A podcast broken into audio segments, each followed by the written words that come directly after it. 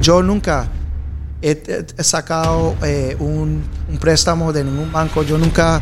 ah, eh, Oh, wow, o yo, sea- yo no tengo socios, yo no tengo nada. Yo, toda la plática de, de- de las fiestas que hacía y de la barbería es como fundí este, este, este Wow. proyecto. Hey, Pop Daddy está en Miami, lo puede recortar.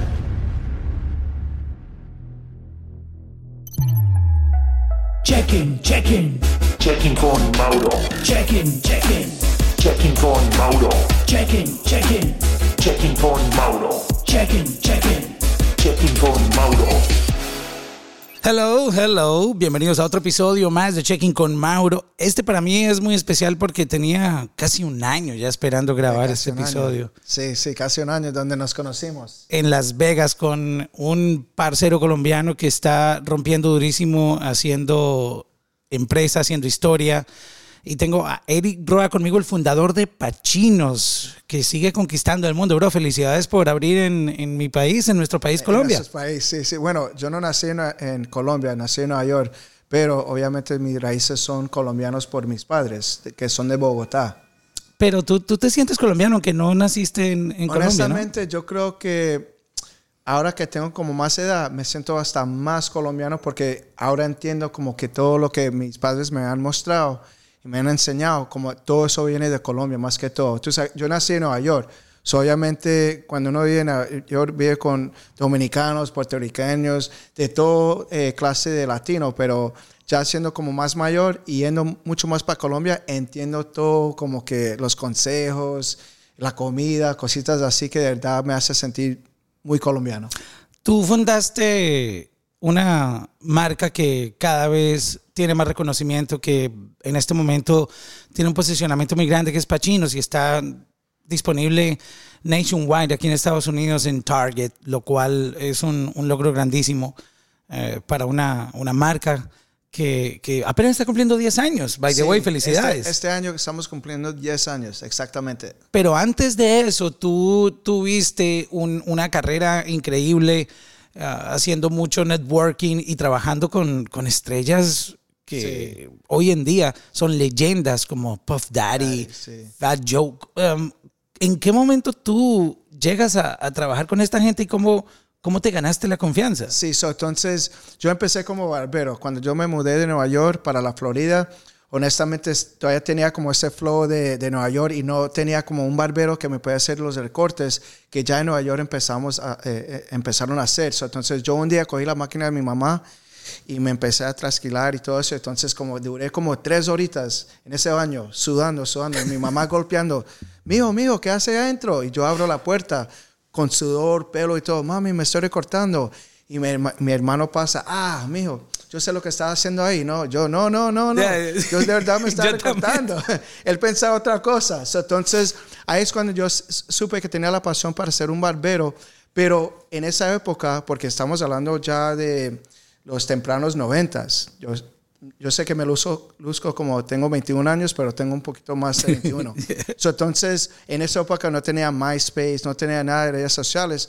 Y honestamente, el barbero en esa época era más que todo un señor mayor que hacía unos recortes para los niños, pero un muchacho no es supuesto ser un barbero, era, era más como un estilista, por decirlo. Entonces, yo, honestamente, yo me fui para Naval y cuando salí de Naval, bueno, espere, antes de eso, mi novia de mi high school eh, quedó embarazada. So, entonces, ahí yo tomé la decisión, deci- decisión, perdón, para ir a Naval, porque quería a- a- tener algo para mi ahog- ahogar, mi, mi familia y todo eso. Quería ser un papá, quería ser un padre que iba a estar ahí por, por sus hijos y poder como que pagar por todo eso. Entonces me fui para el Naval y después de los cuatro años salí. Y cuando yo salí, voy a ser honesto, no podía encontrar un trabajo para nada. So, entonces lo que hice fue, fui como a diferentes eh, eh, eh, negocios a ver qué puedo hacer. So, entonces un día vi un como en el periódico, vi algo que decía... eh, hairstylist assistant. So yo pensaba que me iban a dejar como recortar y todo eso porque tenía ya como que ese, ese background de hacer recortes. So, entonces, cuando llego a ese trabajo, él me dice, ok, tú vas a ser el shampoo boy. Eso dice que las mujeres que llegan A lavar cabezas. a lavar cabezas todo el día. Pero sabe que eso me mostró una cosa. más que todo, cómo correr un negocio propiamente, porque este man se llama Paul James. Este man era como un, un robot. Ese man, uno entraba, eh, le daba la cabeza de allá, iba atrás y era como un... Como un production company. production como en. Tesla Entonces, cuando están haciendo el carro. Yeah, bro, ese man, cada recorte que hacía, eso era en, como ya estamos hablando en, en 94, 95, algo. No, no, mentira, en el 98. Él se estaba ganando como 150 dólares un recorte para mujer. Wow. 200 dólares. I'm like, wow, este man. Y, pero psh, a mí me pagaba 5 dólares a la hora y solo me dejaba trabajar 40 horas. So, solo me ganaba 200 dólares semanal. Nada. Es más, yo tenía que ir a, las, a, las, a los restaurantes como McDonald's, Burger King, y yo me cogía los, los, los napkins, las, servillet- las servilletas para llegar a la casa porque no teníamos ni papel toalé para la familia. So, entonces, ahí es cuando yo dije, ¿sabe qué, man? Este man lo está haciendo a un, a un nivel que yo creo que de pronto un día como barbero lo puedo hacer también, cobrar como un poquito más alto. Entonces yo ¿sabe qué? Voy a acabar la carrera de escuela para ser barbero y me voy, me voy a meter en todo eso. Y, y ahí es cuando empecé las redes sociales y entonces empecé a hacer recortes y conocí a un muchacho que se llama Curtis Smith y él está recortando a Puff Daddy. Puff Daddy vino acá a Miami un día y Curtis Smith no podía llegarle. Entonces Curtis me llama y me dice, hey, Puff Daddy está en Miami, lo puede recortar.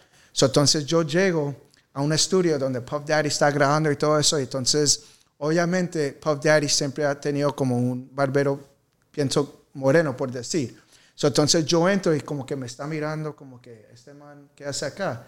So yo digo, hey, Curtis sent me to cut your hair. So me mira y entonces de, de cortar el cabello me dice, no, ¿sabe qué? Lo único que necesito es que me dé dos líneas acá atrás y eso es todo. Solo digo, ok. Solo le puse la capa, empecé a como de cortarlo. Entonces él vio como que la confianza que ya tenía el flow y me dice, ¿sabe qué? Ok, hágame las patillas también. Ok, le recorto las patillas. Ok, ¿sabe qué? Eh, el candeadito acá. Entonces, ok, ok. ¿Sabe qué? Bájemelo acá, hágame like, ah, ok, ya tiene la confianza conmigo. So, entonces, eso fue como el primer artista de verdad que me ayudó como eh, en la carrera mía a cortar a Puff Daddy, Jay-Z, Fat Joe. Bueno, Fat Joe, eso fue cuando abrí la barbería mía. Pero gracias a Dios he, he recortado muchos artistas, pero entonces eso fue algo para mí como que usé es- esa plataforma para como querer hacer mucho más para mi carrera. O sea, pero tú empezaste a postear contenido Sí. que estabas cortando, por ejemplo, celebrities y Sí. cantantes como Puff Daddy. Sí, so, lo que pasó con Puff Daddy fue otra vez el amigo mío Curtis, él es jamaiquino. So, en esa época él no tenía los papeles para ir para Europa. So, entonces él me llama y me dice, hey, eh, Pachinos, ¿me, ¿me puedes hacer un favor? Le digo, sí, claro, ¿qué necesitas? Hey, man, Puff Daddy va a ir a Europa y no puedo ir. ¿Tú piensas que puedo ir con él? Yo le digo, Europa. claro, con Puff Daddy. pss, mejor. So me fui para, para Europa con él por como un mes. Y entonces fuimos para Ibiza, Spain, fuimos para Central Pays y teníamos MySpace. So lo que yo hacía es yo, eh, obviamente lo recortaba y todo eso, pero entonces ya estaba como en el yate de él. Y entonces, es más, yo tenía una cámara que era con ese Kodak que uno... Como de, que- de- de tener que ir a revelar la eso, foto. Entonces ya. yo me compré uno de esos y entonces a la gente le dice, hey, me puede unas fotos de acá. So, entonces MySpace como que, hey, ¿cómo tú estás allá en, en Europa, en Ibiza, en eso, lo otro? Y con Puff Daddy. So, entonces ya ahí empezó como el interés de otros jovencitos que decían, ¿tú eres un barbero? Yo digo, sí. So, entonces ahí es como que ya empezó como la gente sentirse un poquito más cómodo porque la meta que yo tenía de- del primer día era que yo siempre quería que la gente como que miraran a un barbero mucho más diferente como lo miraron en antes. Yo quería que nos miraran como profesionales, como, gente- como una carrera de verdad, no como que un gamín que, que recogió un- un- unas par de máquinas y empezó a recortar. No, yo quería que nos como vieran como algo más serio. Entonces, siempre yo he tratado, he tratado de tener como mi, mi, mi appearance y mi brand, mi propio brand, como, como bien limpio, porque para mí es como que eso es la, la mejor manera que uno puede como salir adelante. So, es decir, que tú, por lo que me estás contando aquí, yo siento que tú fuiste pionero en traer el concepto de barber, que, Sí. que ahora es un, un Sí. hit total en el mundo. Claro, sí. So, entonces, eh, gracias a Dios, empecé súper temprano, obviamente, porque ya era como mi pasión para hacerlo, los recortes a yo mismo. Lo que hice bueno, lo que hice bien es de pronto empezar súper temprano con las redes sociales y postear todo mi contenido con fotos, haciendo recortes y, y- y- cosas así. Entonces, mucho especialmente latino, como mexicanos en, en- en Los Ángeles, me estaban escribiendo como, que chévere, man. Yo, yo pensaba recortar, pero me gusta tu flow, eso, lo otro. So, entonces, eso es lo que de pronto hice, es como que abrir las puertas, como que, hey, eh, eh, muchachos, está bien si queremos ser barberos, no, no, porque yo ser honesto, cuando yo era barbero al principio, mucha gente me, me, me molestaba como, ah, ese es, no sé si puedo decir. Oh, claro, en los podcasts no hay censura. Ah, este man es marica, esto, lo otro, ese quiere ser mujer. So, entonces, para mí es como que era muy importante como que mostrarle a la gente que uno puede todavía tener su propio flow y todavía puede ser un barbero. So, entonces, con todas las fotos, es más, en mi barbería siempre me vestía como al día, lo, lo que era el cool, como con las... al- en esa época era más que todo la ropa muy grande, los pantalones grandes, con la, la cachucha fitted. So, entonces, todas esas cositas que yo traje de Nueva York, como empecé a abrir esas puertas, especialmente en la Florida. Oh, wow. De hecho, ayer estábamos aquí en, en- en la suite y había un, un cubano old school que, Sí. que digo que quién era, si éramos estilistas. Sí. So, ese término estilista eh, justamente era eh, eh, usado en esa época que tú Claro. comenzaste, lo que ahora se llama barber, barbero. Exactamente. Ahora, hoy en día, permiso, hay barberos en, en todo el mundo. Es más, uno va, yo estaba en Colombia la semana pasada y en una cuadra hay como, como tres, cuatro barberías. Y eso me encanta porque eso dice que obviamente eh, hemos crecido como una, como una industria y hemos crecido como... como como profesionales y, y más que todo como ahora no, no se ve como solamente como ah solamente es un barbero no un barbero de verdad se puede ganar su, su dinerazo y puede que como que, que tener su familia al día Tú te volviste un modelo a seguir entonces, porque básicamente lo que me estás contando es que eres el modelo a seguir y, y eres como una leyenda. Porque las veces que he estado contigo en, en algunos lugares, yo veo que se te acercan personas, te piden fotos Sí. y, y son barberos que se inspiraron en ti. Claro. Eh, o sea, como que básicamente estamos aquí con el OG.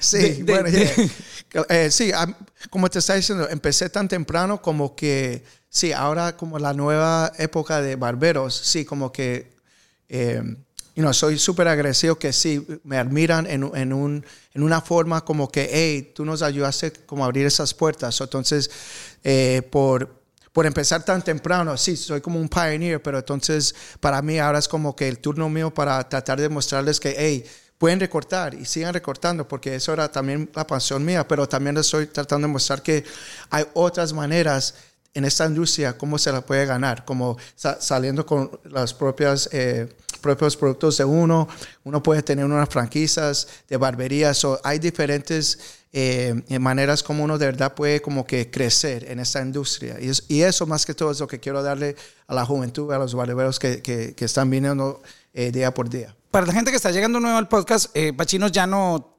recorta, eh, se recorta el, el mismo. Ahora él es el CEO, eh, corre su propia compañía, Pachinos eh, Signature Line, que está, como se los había dicho hace un momento, eh, nationwide aquí en Estados Unidos, en Target.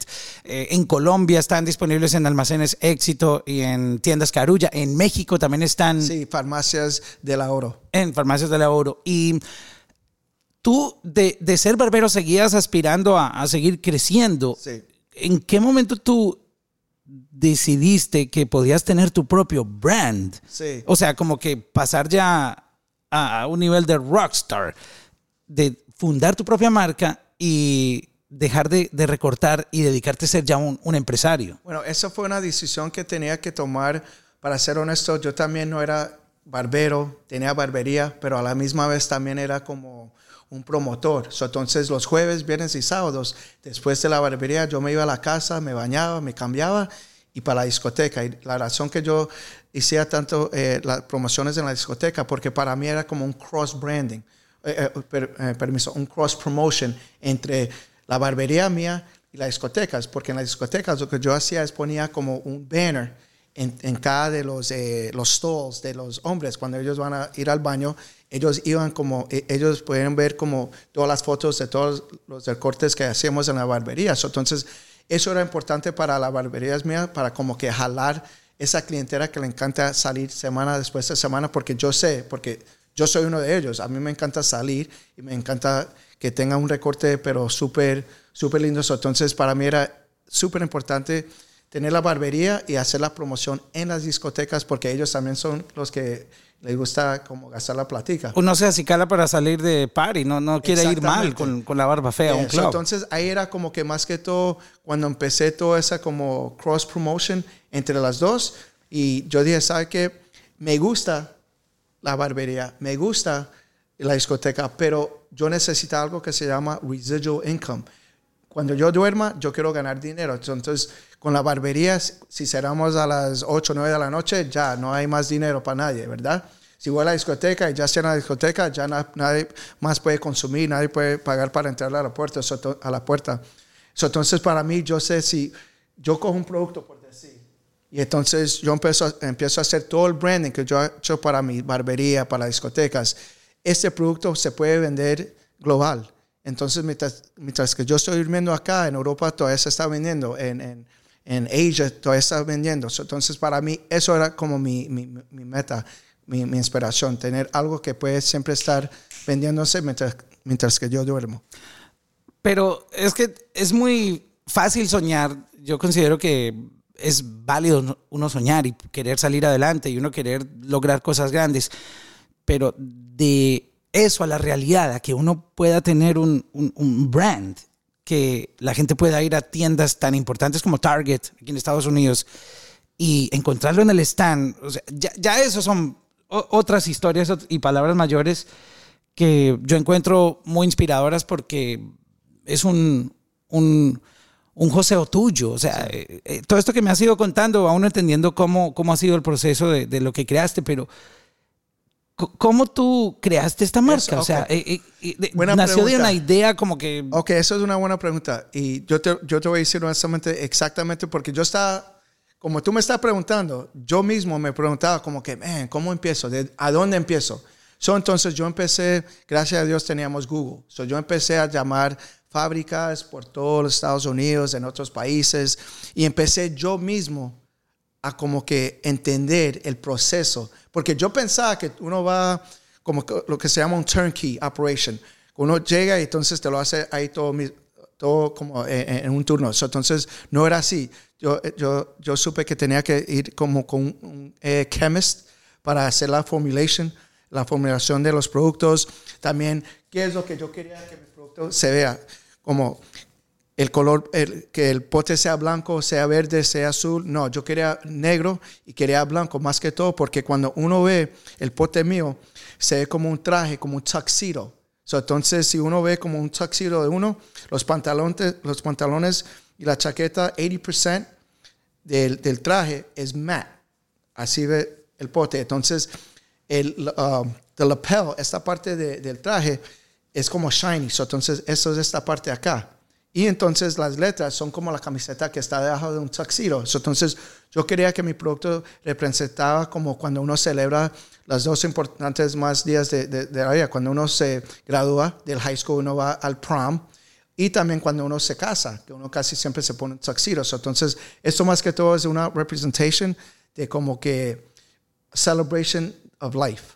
Entonces, eso es lo que el producto yo quería que, que, que se vea, como más que todo como algo que uno está como celebrando, como que ya eso era mi celebration. Pero ¿cómo tú encontraste la fórmula correcta que sabías que a la Oh. gente le iba a gustar el producto? Porque uno sale afuera o se mete Sí. a Google y encuentra millones de, de marcas.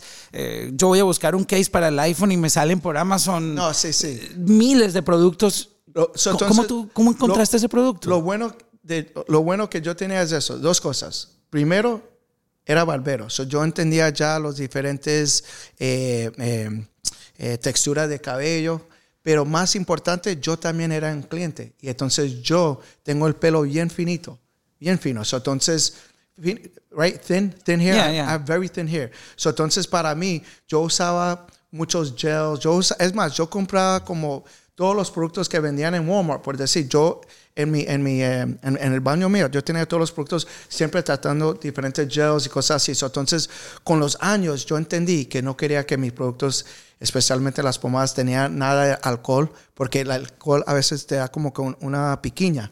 Y and I started noticing I, I was getting allergic to it, tenía una alergia. So, entonces, eso no quería el alcohol. Y también muchos de los productos, especialmente las pomadas, eran de, de, de aceite. Yo necesitaba una que era water soluble, que cuando uno se lava, eh, se juega, se le sale muy rápido. Y entonces... Que no quedara grasoso. Eso. Y entonces también eh, los gels. Había muchos gels que tenían mucha agua. So, cuando uno se lo pone en el cabello, uno se le puede ver el cráneo. So, entonces... Oh, yeah, yo, ent- I hate that. Exactly. So, entonces uno, al- es más, a los 18 años yo me veía que ya era calvo, porque yo me echaba un gel y quería como el spiky look, y entonces se veía todo el cráneo, pero no se lo hacía bien. So, entonces yo empecé a entender eh, cómo es que uno se debe peinar, el estilo para que el pelo sea más full. So, entonces cuando salí con eh, la pomada y también ese tiene brillo, entonces una pasta que es de mate, que no le da brillo, pero sí le da ese, ese, ese hold que uno necesita y le da el, el volumen también. Ok, o sea que el, el- tu producto eh, principal con el que abriste la, ah, tu, tu marca Sí. Fue la pomada. La con este pomada, encontraste tú un, un- un nicho, una necesidad de la gente. ¿Y, ¿Y cómo tú empezaste a convencer a la gente para que lo utilizara? Honestamente, mira, en, lo, en el East Coast, en Nueva York, todos usaban gel. Gel, gel, gel, porque eso es todo lo que conocíamos. Y antes del gel era el mousse.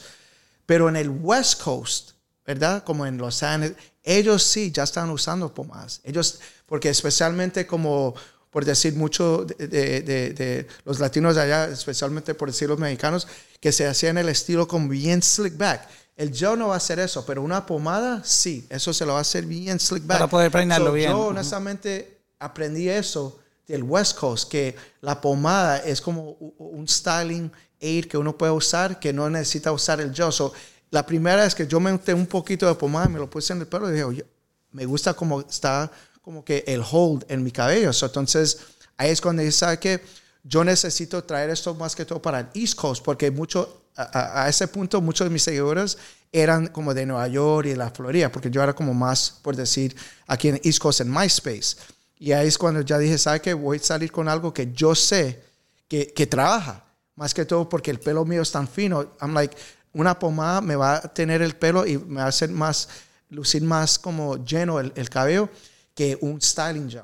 Entonces, por eso es que salí con, el- con la pomada. Porque para mí, toda la pomada no había como sobresalido. Yo, si voy a salir con un producto, va a ser eso. Y entonces, del matte paste, cuando me di cuenta que también tenía como una pomada, pero sin brillo, dije, de verdad necesito esto porque a mí cu- cuando uno pone mucho brillo se le puede ver el cráneo. Si uno le quita el brillo, ahora cubre como más el cráneo, entonces se le ve el cabello más, más lleno. Y encontraste un cómo suplir una necesidad que la gente, los que tenemos ese problema que no, hay gente que tiene mucho pelo, y Sí. ellos no sufren Eh, por exacto. eso, pero los que tenemos el pelito así delgadito como tú lo, lo mencionas, pues cuando usamos esos productos se ven los espacios. Súper. Y, y encontraste la necesidad, pero ahora, ¿cómo, cómo la gente empezó a saber de esto? Que, que esto existía. Marketing. Todo, mira, toda mi carrera ha sido marketing desde el primer día y, y le tengo que dar mucho crédito el amigo mío que él todavía está con la marca hoy en día, Sergio, porque él, él, él desde MySpace entendió cómo hacerle el banner, él, entendió todo eso. Y yo no, yo más que todo, yo entendí como el networking, cómo hacer los recortes, como yo tenía una visión, pero yo, eh, tú me pones una computadora en En la parte digital tú no eras tan, Yeah. tan fuerte en No, eso. pero so, Ok. entonces yo siempre lo llamaba, hey, man, ¿me puede ayudar con eso? Oh, no, claro, de una. So, yo le mandaba las fotos y él empezaba como a, a postear todo. Entonces ahí dije, man, esas redes sociales de verdad como que me están ayudando. So, entonces cuando yo empecé con la pomada, dije, ¿sabe qué? Lo voy a poner a ver si mis seguidores le gustan o no. Y bueno, antes de eso yo saqué una navaja y puse mi nombre, Pachinos. Ordenamos como unas, por decir, unas 500 para ver si de pronto la gente lo quiere comprar. Y como en dos días se vendieron así. So, entonces ahí cuando yo ¿Cómo las vendiste? ¿Por qué vía? por, por, por Facebook. A ese Oh, tiempo. wow. Yeah, yeah. Por Facebook y entonces ya estábamos entrando a Instagram. Instagram todavía está súper nuevecito. Es más, yo me acuerdo el día que yo posté mi primera foto. Yo íbamos a ir a una, eh, una discoteca acá en Miami y serio, me, eh, me, me ayudó a crear el, el La Instagram, cuenta, la cuenta. Y le dije, hey, sáqueme esta foto aquí, estamos en un Starbucks. Y yo me acuerdo de la foto y todo, y yo pensando como, ah, esto no va a ir para nada. Man, como me ha ayudado el Instagram. El Instagram de verdad ayudó a explotar toda la línea, toda la marca, honestamente. So, doy gracias a Dios a Instagram porque si no era por Instagram, de pronto no estamos acá. Y la, la fórmula que tú creaste aquí ah, empezó a llamar la atención y el producto comenzó a crecer. Claro. So, pero entonces vienen más productos, porque cuando uno entra a, a- a la página de Pachinos oficial o va... Porque Sí. no todo está en, en- Cuando uno va a Target no encuentra todos los productos. No, tú tienes no. tantos productos Sí. que no hay manera de, de- ponerlos ahí en el stand. So, entonces, cuando uno entra a un retail store, uno quiere poner, si uno tiene 30 SKUs, tiene, tiene, quiere poner todos, pero eh, no te dejan. Ellos te dicen, te vamos a dar un shelf space de como este espacio, so uno puede poner de pronto cuatro o cinco y entonces ellos también te dicen, ok, vamos a intentar con esos productos. Y para ser honesto y transparente, nosotros hemos lanzado otros productos adentro de Target, pero lo que la gente no sabe es que si las ventas no están a un threshold que ellos necesitan, por decir que ellos necesitan vender eh, you know, units per store per week, por decir como 26 dólares, ¿verdad? So, entonces, si uno no llega a ese threshold, en un año ellos te dicen, hey, tiene que salir ese producto. Ahora, lo que ha, lo que ha, pasado, lo que ha pasado con otras marcas, para ser honesto, es que es- a veces todos los productos no venden y ahora ellos tienen que ir banca- bancarrota. ¿Sabe por qué? Porque con esos retail stores, y mucha gente no sabe esta parte, todo el mundo quiere entrar a retail stores, pero mira lo que pasa. Si tú no puedes vender en los retail stores, ellos se sacan, pero no te dan los productos y chao, no. Tú tienes que comprarle ahora esos productos a ellos. Oh, wow. So, por decir, si ellos te lo compraron al wholesale, ¿verdad? Por decir, ellos te lo compraron a 8 dólares y tú lo estás vendiendo por, por 15 y ahora lo tienen que descontar a, a unos 11, 12 dólares porque no se está vendiendo. Mira lo que pasa. Ahora, ese, ese- esa diferencia en lo que ellos están perdiendo, ellos no lo van a perder. Tú tienes que recompens- recompensarle eso, ese dinero. So, entonces, hemos, con un producto, hemos tenido que pagar $150,000 just to take that product, solo para quitar ese producto de ese shelf. So, es un gran riesgo tratando a veces entrar a esos retail stores. Wow. Yeah. Eh, Eso es algo que mucha gente no sabe. sí, la, la gente no se imagina. No, lo- lo- ellos lo piensan, estás en Target, ya estás rico. No, no siempre es así. A veces hay, much- hay muchas empresas que han ido bancarrota. Hay otros productos que yo, yo soy nuevo en este asunto. Eh, La barba la, la tengo hace mucho tiempo, pero sinceramente yo me pasaba mi máquina de afeitar y, Sí. y, y yo siempre iba a la peluquería y a mí me motivaban siempre mujeres. Y, Sí. eh, en mi país, en Colombia, se demoró mucho más el, el tema El de- desarrollo. del desarrollo. Y el Sí. barbero era el, el- señor ese malgeniado. A, a mí me daba hasta miedo ir porque yo Sí. sabía que el señor me iba a recortar como a él le daba la gana. Eh, no, así era. Porque yo no le podía decir, mira, hazme No, aquí. así no, era. era. En los Estados Unidos también. o sea, como que el señor, Sí. tú sabes, o vienes a mi, mi, pelu- mi barbería y yo te Sí. voy a cortar como yo digo, wow.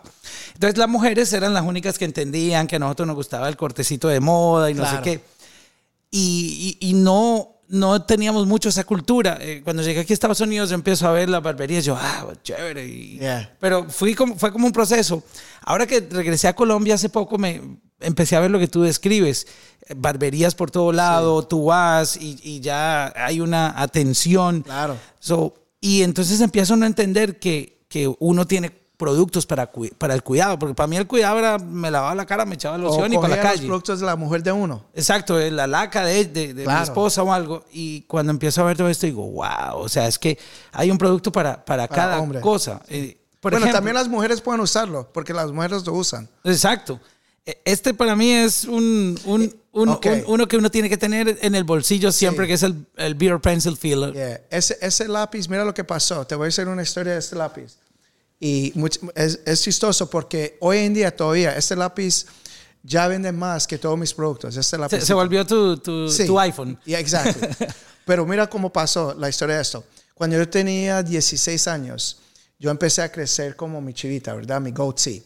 Y entonces a este lado acá ya no me crecía pelo. No me quería crecer. So, lo que yo hacía es, yo iba a- al, al, al cajón de mi mamá, donde ella ponía todo su, su maquillaje. El neceser. So, yo- ajá, so, yo, le cogí, yo le cogí un eh, eyeliner pencil.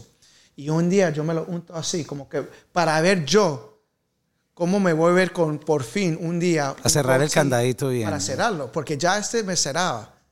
Y acá, perfecto.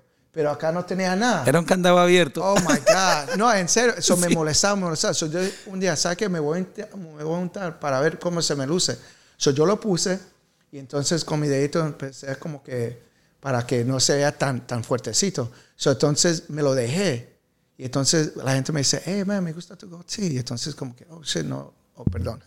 Eh, dije, oh, wow, no notaron que me puse una rayita ahí, porque tenía como uno o dos pelitos ahí. Eh, so, este lápiz, eh, la razón que lo, lo, lo, lo vine a como decir, sabe que lo necesitamos en, es- en esta industria, más que todo es porque una cosa que yo sé es esto, especialmente los hombres. Los hombres somos a veces muy machismo, ¿verdad? Como muy, muy, muy alfa, como, ah, como que no, si tú haces eso, tú no, eres- tú no tú no eres un hombre.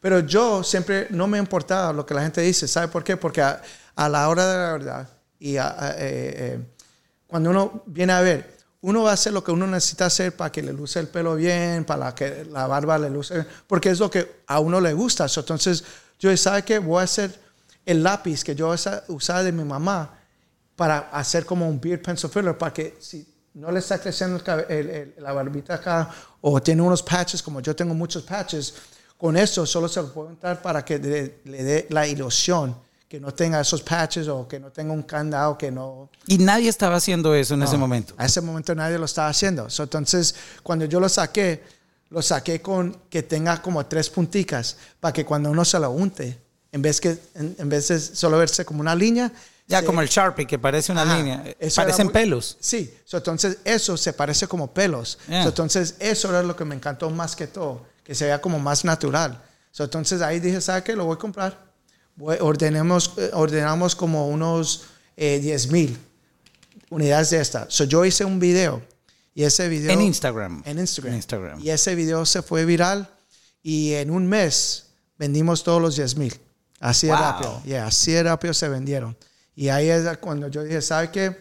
La verdad es esto, que cuando uno tiene, y yo no voy a decir que yo inventé este lápiz porque no lo inventé, pero yo sé que a veces como hombre, como mujer, hay, hay productos, hay eh, eh, tools que, que uno puede usar para diferentes razones y, y de diferentes maneras que a veces uno como que sabe que trabaja, pero como que se siente como muy eh, apenoso, como decirle a alguien, hey, trate esto.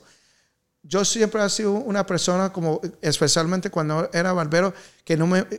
Yo solo quiero que la persona se vea bien cuando sale de mi silla.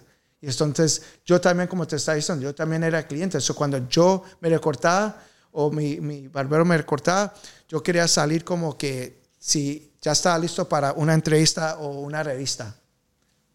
Ya, que quedaran como listos para una película. ¡Wow! Ya, ya. Eh, eh, Es impresionante cómo tú encuentras siempre esa oportunidad, no solamente de, de- de hacer negocio, que pues obviamente de, de eso se trata, eh, cada quien en su campo, los artistas en su música vendiendo, Claro. eh, los médicos, cirujanos operando, poniendo silicona y todo Sí. eso, y en, en tu caso... eh, El negocio de la barbería que te apasiona tanto, pero también para ti es un negocio. O sea, Claro. que, que, que cool poder uno vivir de lo que le gusta, de lo que le apasiona, pero también llevarlo a otro nivel. Y ah, no solamente es negocio, sino que tú suples una solución para una necesidad. Claro. Porque literal, por ejemplo, a mí me pasaba que yo, yo de las primeras barbas que yo recuerdo, así famosas, bueno, Drake, Sí. cuando yo ya empecé como a prestarle atención, eh, y, y en el lado latino, Alex Ensayo, yo decía, pero ese man, ¿cómo, Ah, ¿cómo hacen para quedar con la La barba, barba sí. negra? Sí. Yo decía, pero Ale- Alex, ¿qué es lo que hace? O sea, porque Sí. siempre en los eventos, en Sí. los conciertos, él tenía, tú sabes, toda la rayita muy bien aquí, muy, marcada. negrito. Sí. Yo, ah, qué cool tener una barba así. Yeah, ¿Cómo- yeah. ¿Cómo será eso? O sea, Eso. que se ve que el man tiene un, la barba que le crece perfecta. Y mentiras. Yo, yo, no, yo no sabía que, que eso era parte de, Yeah. de- de- de que lo- los barberos hacen que te quede así gracias a estos productos. Sí, claro, sí. No, eso es algo que por años mucha gente lo ha hecho, pero nadie nunca de verdad como que, por decir, exposed it. Y a ese punto yo dije, ¿sabe qué? yo sé que la marca mía es parte de quien yo soy. So, entonces es como que todos los productos que yo tengo, los tengo porque de verdad los uso. El lápiz, la, la- la- la pintura para, para la barba, el color para la barba, eh, los eye patches que salí porque me salen a veces cuando estoy súper cansado. Eh, eh, tenemos los eye patches, el mate, la laca, eh, el beard and face scrub para la barba, para limpiarse la barba en vez de solamente usar jabón. Son cosas así que de verdad uso. So, entonces, nunca me ha, siempre me ha gustado ser súper transparente en lo, que, en lo que yo uso más que todo. Entonces, yo creo que eso también me ha ayudado mucho porque muchas veces la gente me escribe y me dice eso, hey, agradezco que tú, sabes, tú, tú muestras como todo lo chévere y todo lo fancy, pero también es honesto en lo que a veces una persona que, que no tiene mucho pelo acá, es como que nunca quiere mostrar eso ni quiere No, hablar de exacto. eso. Uno como que se siente como que...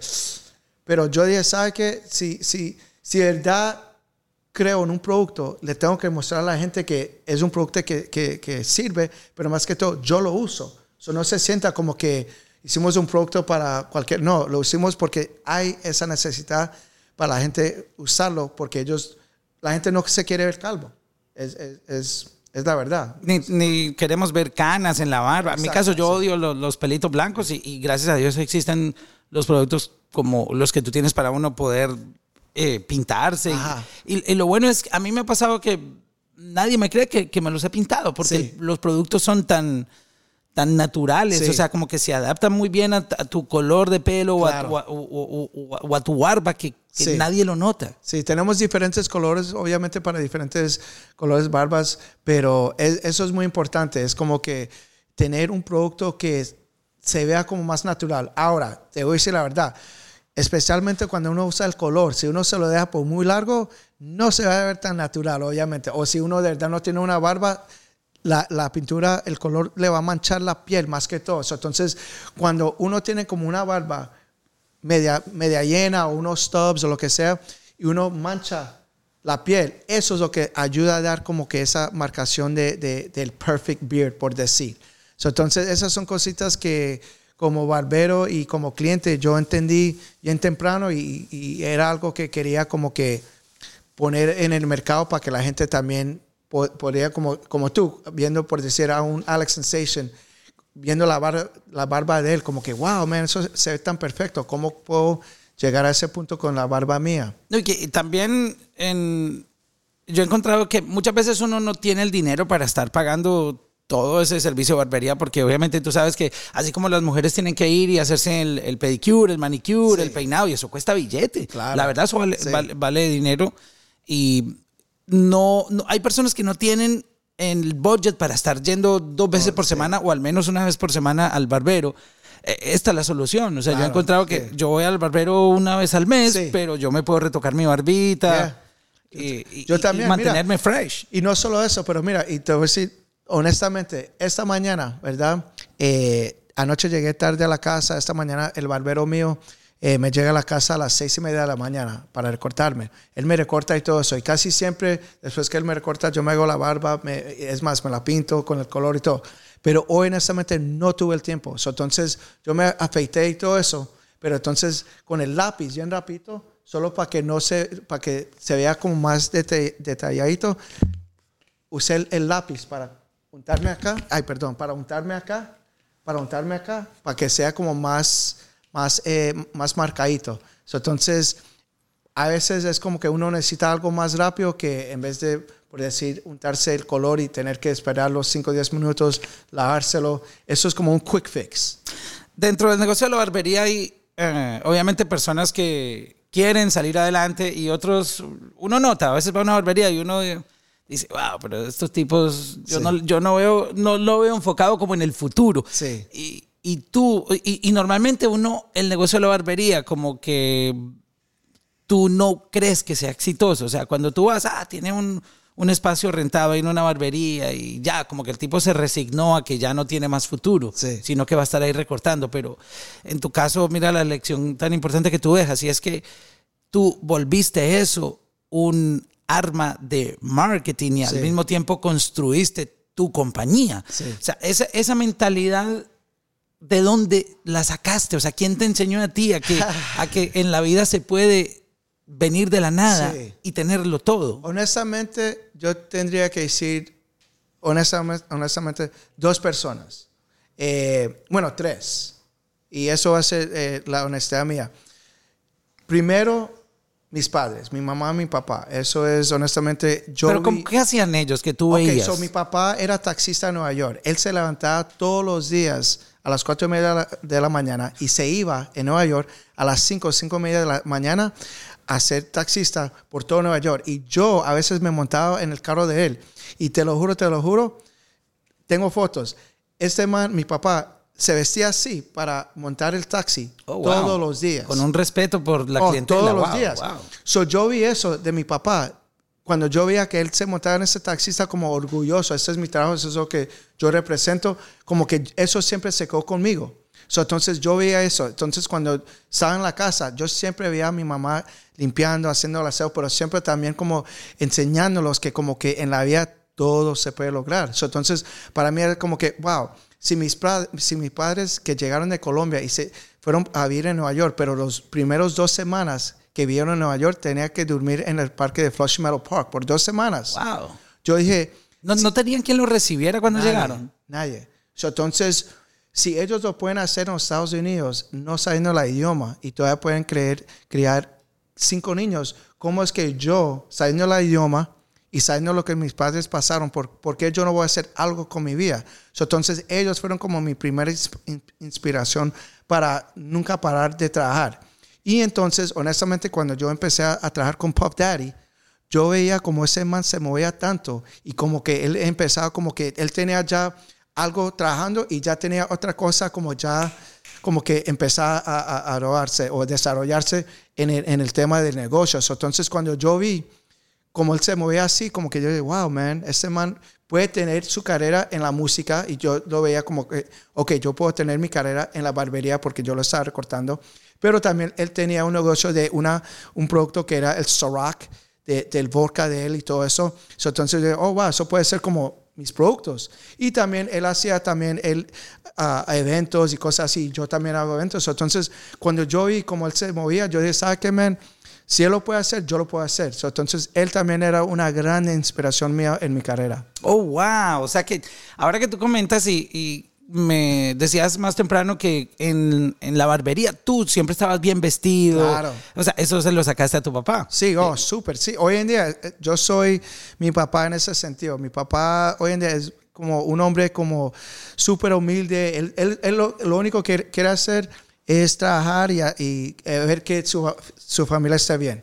Pero tú tienes fotografías que has compartido en, en- en tu Instagram con, con muchísimos otros artistas. Claro. O sea, de, de estar recortando a Puff Daddy, eh, ¿cómo llegas a otros artistas? ¿Te empiezan a contactar porque te vieron con él? Sí, eh, así también casi siempre funciona, pero también como networking más que todo. Pero sí, eh, recortando él, para ser honesto, eso me abrió muchas puertas con otros artistas, a recortar a Jay-Z, a recortar A a, Jay-Z, a- a Jay-Z. Wow. Es más, yo tenía que ir para Londres a recortarlo por un álbum cover que él tiene que se Solamente te llamaron a viajar hasta Sí. Europa para hacer Sí. un recorte. Sí, pero para ser honesto, es, para ese era más que todo otra vez el amigo mío Curtis Smith.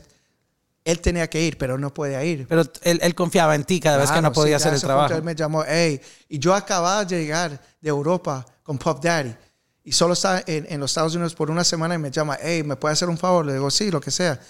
Hey, man, Jay-Z needs a haircut in, in London. I was like, you need me to go? He's like, yeah, if you can go. I'm like, "Psst, of course. I'm like, mi passport todavía está calentico de llegar. Yo estoy ready. So, entonces fui lo, lo recorté para un álbum cover que se llama eh, Kingdom Come. Y eso fue una experiencia súper chévere eh, y me encantó. Pero entonces, como te digo, todo eso empezó como a abrir- eh, abrirme las puertas para otras oportunidades. ¿Y que tú recuerdas alguna anécdota con, con todos estos artistas que de pronto veían en ti ese empresario, esa persona que, que- que no veían el típico barbero que, que- solamente se dedicaba a recortar, sino que tenía la curiosidad de, de seguir avanzando? Eh, ¿Recuerdas algo? Yo, yo diría que honestamente eh, una de las cosas que yo siempre como, como barbero, más que todo, es que siempre le quería le quería dar a mi cliente como ese respeto, como que, hey, yo te voy a recortar, pero no quiero que te, sientas como incómodo, que te voy a sacar una foto y no te des bien o quiero un video o algo así. So, siempre como que le di su espacio y orgánicamente, cuando, por decir, ya venía el chance que él me dice, hey, saquemos una foto o algo así, como que, ok, so, entonces yo creo que eh, esos artistas siempre han tenido mucho respeto para mí porque ellos como vieron cómo me movía en, el- en el sentido como que eh, respetaba más que todo el espacio de ellos y también yo mismo como barbero me respetaba que no quería como cruzar esa línea de ser como un fan porque era fan obviamente porque yo crecí con la música de Jay-Z, Puff Daddy, de Nas Eh, es más, para decirte, yo tenía lo que se llama un dream sheet yo escribí los artistas que yo un día quería Oh, wow. recortar. Yeah, te lo juro. Y los tres, obviamente, son de Nueva York, de donde yo soy. Y era Puff Daddy, Jay-Z y Nas. Y después que el último que recorté eh, de mi lista era Nas, después que recorté él, me sentí como que, ah, ok, ahora me puedo retirar porque ya los que quería trabajar con, ya trabajé con ellos. Pero yo creo que más que todo ellos me respetaban por esa razón, que, por- porque yo nunca como que eh, quería como cruzar esa línea de respeto a cliente, a, a- a barbero. ¿Qué fue lo más complicado de comenzar este negocio? Eh, Oh, te, te- metías en... Obviamente yo no sé qué tanto sabías ya de tener un, un So- brand. ¿Y ¿Qué fue lo más difícil al inicio? Honestamente, yo creo que lo más difícil de todo esto era no tanto criar eso, porque para mí era como fun, era como que algo que quería hacer. Pero honestamente, lo que de verdad era lo más, la parte más eh, dura era la platica, porque yo nunca he, he- sacado eh, un, un préstamo de ningún banco, yo nunca... ah, eh, Oh, wow, o yo- sea- yo no tengo socios, yo no tengo nada, yo toda la plática de, de- de las fiestas que hacía y de la barbería es como fundí este, este, este Wow. proyecto. So, entonces, esa es la parte más dura porque es más, llegamos a un punto que ya no le podía pagar eh, a Sergio, el que empezó conmigo, ni podía pagarlo. Entonces yo dije, man, ¿cómo voy a hacer esto? Y afortunadamente, eh, una, una tienda que ya se cerró se llamaba Ricky's. Ellos fue como mi primer retail store que invirtieron en comprar nuestros productos para ponerlos en las tiendas.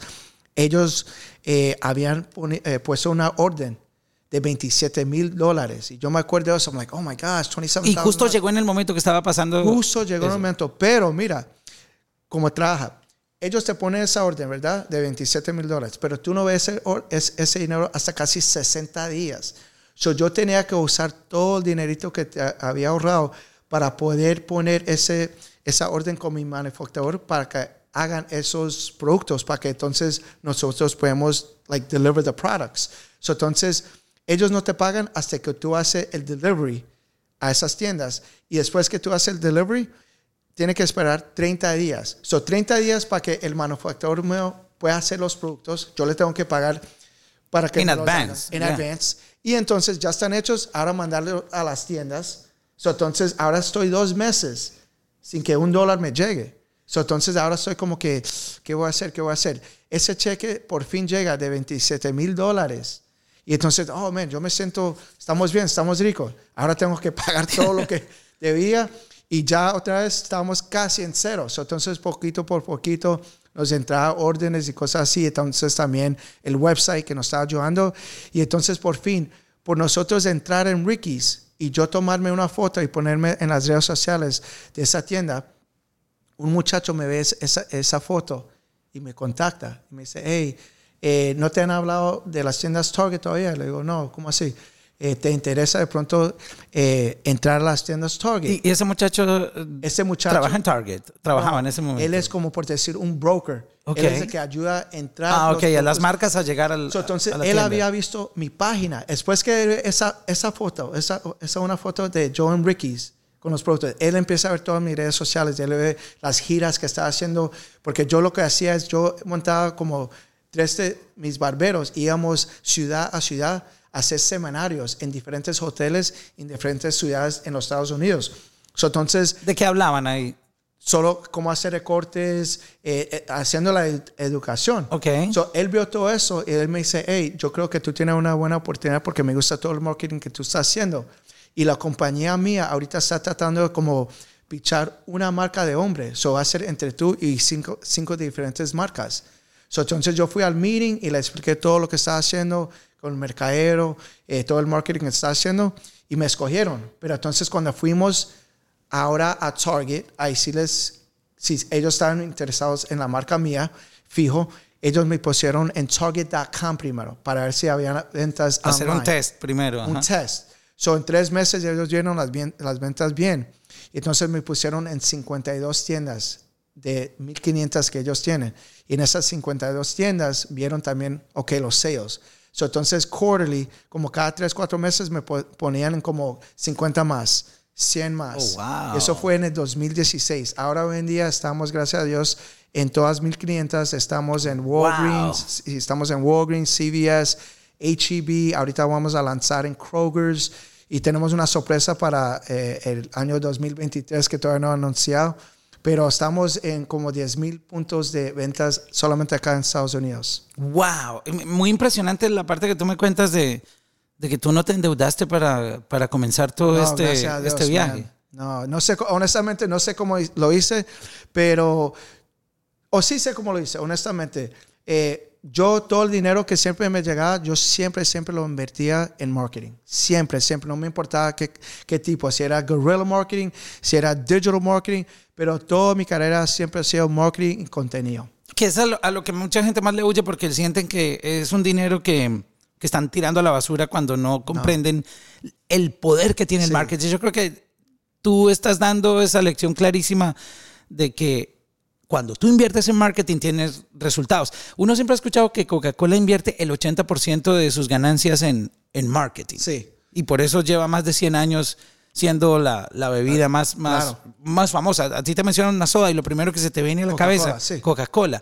Ah, e- esa importancia del marketing, tú, tú nunca lo viste como un dinero que botabas a la basura Nunca. si no vieras un resultado No, inmediato. Nunca, Es más, como que siempre, siempre yo quería tener dinero para echarle en marketing, porque siempre tenía ideas como quiero hacer esto, quiero hacer eso, pero nunca era pensando, si hago esto, esto se va a vender. Siempre era más que todo, yo entiendo la importancia de una marca, ¿verdad? Cuando uno ve el, el- el logo de Apple o de Coca-Cola o de McDonald's, so- yo siempre entendía esa parte bien temprano, que si uno ve algo tanto, tanto, tanto, que el día que lo va a ver en, en- en las, en las tiendas, uno lo va a comprar porque se siente ya como identificado Ajá. a esa marca, a ese producto. So, entonces, eso siempre era lo mío. No me importa votar o gastar o, invertir, lo que yo pienso es en- eh, una inversión cuando uno empieza a tirarle al digital, guerrilla marketing, a todo, a, a- a toda forma que uno puede ver la marca, para mí es lo más importante de cualquier marca. Es que yo siento que la gente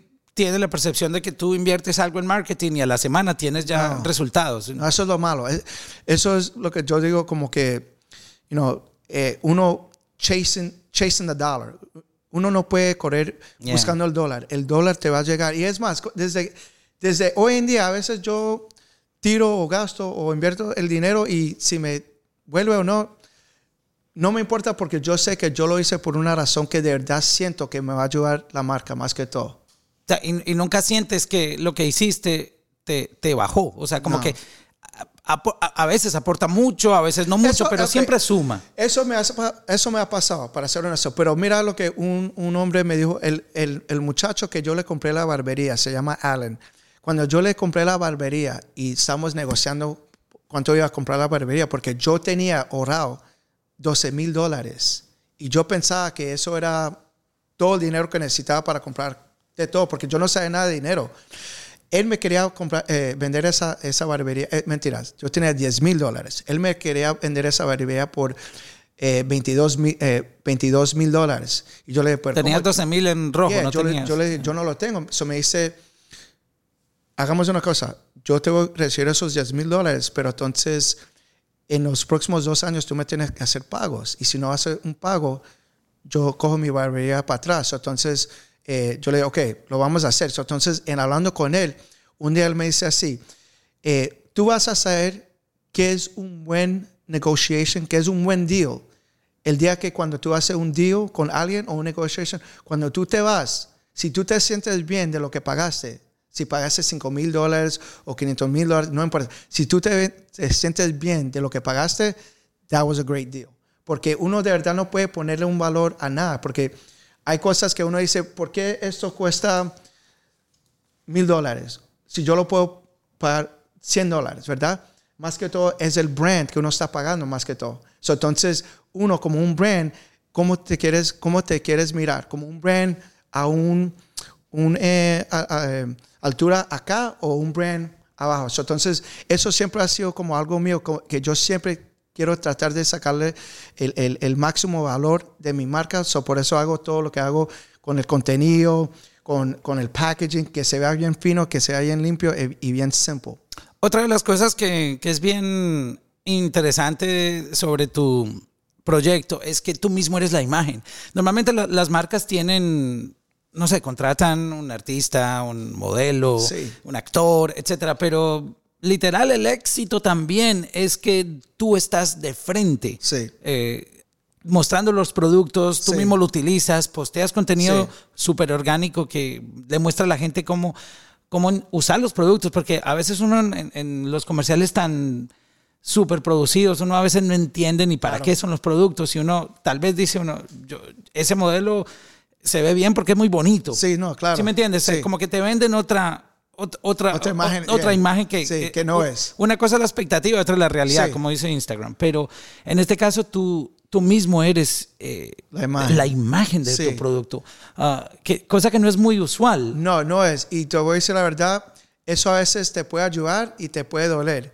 ¿Por qué? Porque te puede ayudar en el sentido como que, ah, mucha gente te conocen, o te van a comprar lo que uno va a vender porque ellos creen en ti y les gusta como tu estilo y cosas así. Pero también le puede doler a uno porque a veces la realidad es esto. A veces cuando uno conoce a una persona, por decir, no quiere apoyar a esa persona, no sé por qué. So, entonces, como que a veces hasta gente que yo conozco nunca ha comprado mi producto. Entonces, yo no voy a preguntar, hey, ¿por qué no me ha apoyado? Pero gente que no me conoce dice, ah, man, me gusta el contenido, me gusta este man, lo vi, eh, eh, eh, tuve una charla con él, pero no me conoce personalmente ellos me apoyan más que todo. Pero te voy a decir otra cosa. Cuando yo primero empecé, yo era Pachinos el barbero. ¿verdad? Y entonces me, eh, era famoso porque recortaba muchos artistas y cosas así. Pero llegó un, una- un punto en mi carrera que ya había eh, lanzado mis productos y todo eso, pero yo mismo dije, tomé una decisión, dije, ¿sabes qué? Yo no quiero ser la cara de mis productos, yo quiero que otros influencers, eso es la verdad, Ok. otros influencers sean como más la cara, yo, yo quiero ser como más El executive. a- yeah, El- pero el más atrás, corporate, como yeah. que trabajar en otras, en otras eh, cosas, pero no ser como la, la cara.